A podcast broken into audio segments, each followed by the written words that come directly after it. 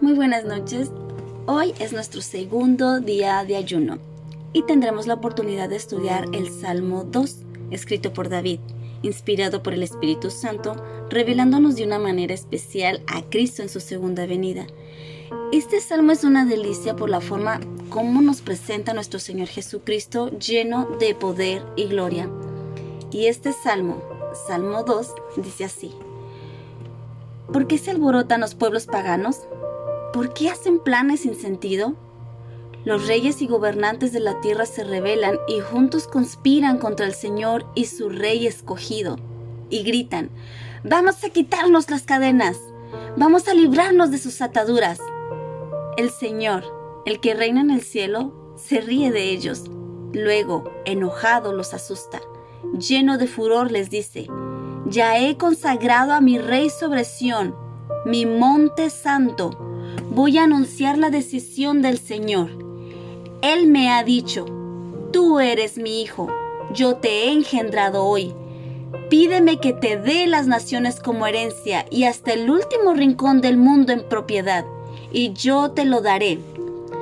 Con cetro de hierro destrozarás a los reyes, los harás pedazo como a ollas de barro.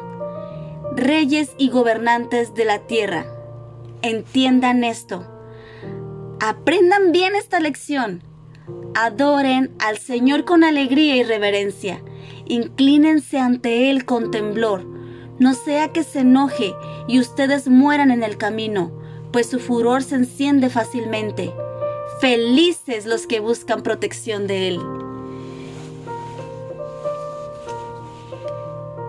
Este salmo es tan hermoso porque nos está hablando de la condición humana, pero también nos habla de la misericordia de Dios. Nos podemos imaginar que cuando el Mesías viniera, los judíos que llevaban siglos esperándole, lo iban a recibir con gozo y con gran alegría. Pero este salmo nos muestra que no iba a ser así, sino que contra toda lógica, el pueblo de Dios se uniría a los gentiles para rechazarlo ¿Sabes? A menudo la gente rechaza a quien viene a darnos vida o viene allá a darnos la ayuda. O no sé, piensan buscar ser libres de sus mandatos.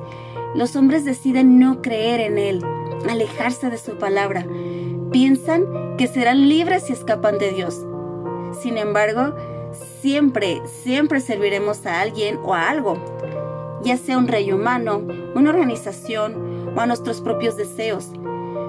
Quien busca liberarse de Dios es como es como un pez. No se libera cuando se sale del agua o como un árbol. No se libera cuando deja el suelo. Definitivamente no somos libres cuando nos dejamos nos alejamos del Señor, sino que morimos cuando estamos lejos de él. La única ruta segura hacia la libertad es servir sinceramente a Dios el Creador. Dios se ríe de las naciones. Bueno, no de las naciones, sino de la idea errónea que tiene del poder. Es la clase de risa de un padre cuando su hijo que presume de correr más a prisa que su papá y que puede ganarle.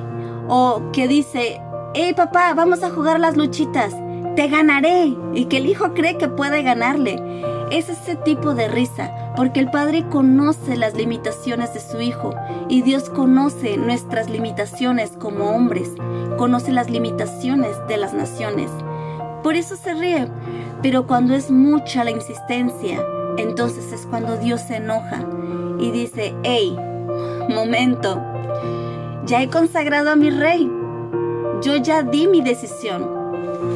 Ahora, el hombre lo rechaza, el hombre no quiere saber nada de Dios. ¿Qué hará Dios después de que lo rechacen? ¿Qué hará Dios después de que rechacen al Mesías? ¿Dios abandonará su propósito de salvación para este mundo? ¿Admitirá que esta, esta rebelión fue una derrota? Por supuesto que no. Dios iba a honrar a su Hijo, a su ungido, colocándolo en el puesto más alto del universo, en el mismo trono de Dios. Dios establece finalmente su reino en este mundo mediante su ungido, su propio Hijo. La declaración solemne de Dios nos confirma por completo, mi hijo eres tú. Es cierto, Dios tiene muchos hijos, nosotros somos sus hijos, pero el Mesías, Jesús, sería el unigénito del Padre. Sin duda, aquí se refiere a alguien único que participa de la misma esencia, la misma naturaleza, la misma grandeza, gloria y majestad de Dios, es decir, Dios mismo. La expresión yo te he engendrado hoy, en, en su sentido primario, este verbo tiene que ver con procrear y en el contexto del Salmo que estamos estudiando no se refiere tanto al momento que iba a ser engendrado o que iba a nacer el rey, sino al momento de su coronación, en el momento en que comienza su reinado. En ese momento dice, yo te he engendrado hoy. Mi hijo eres tú. Tú eres mi hijo. En este salmo, la invitación que nos hace el salmista es para reconciliarnos con Dios, porque el Señor sabe que mientras el ser humano no, restablezca su relación personal con Él, no podrá encontrar la paz y la felicidad que anda buscando.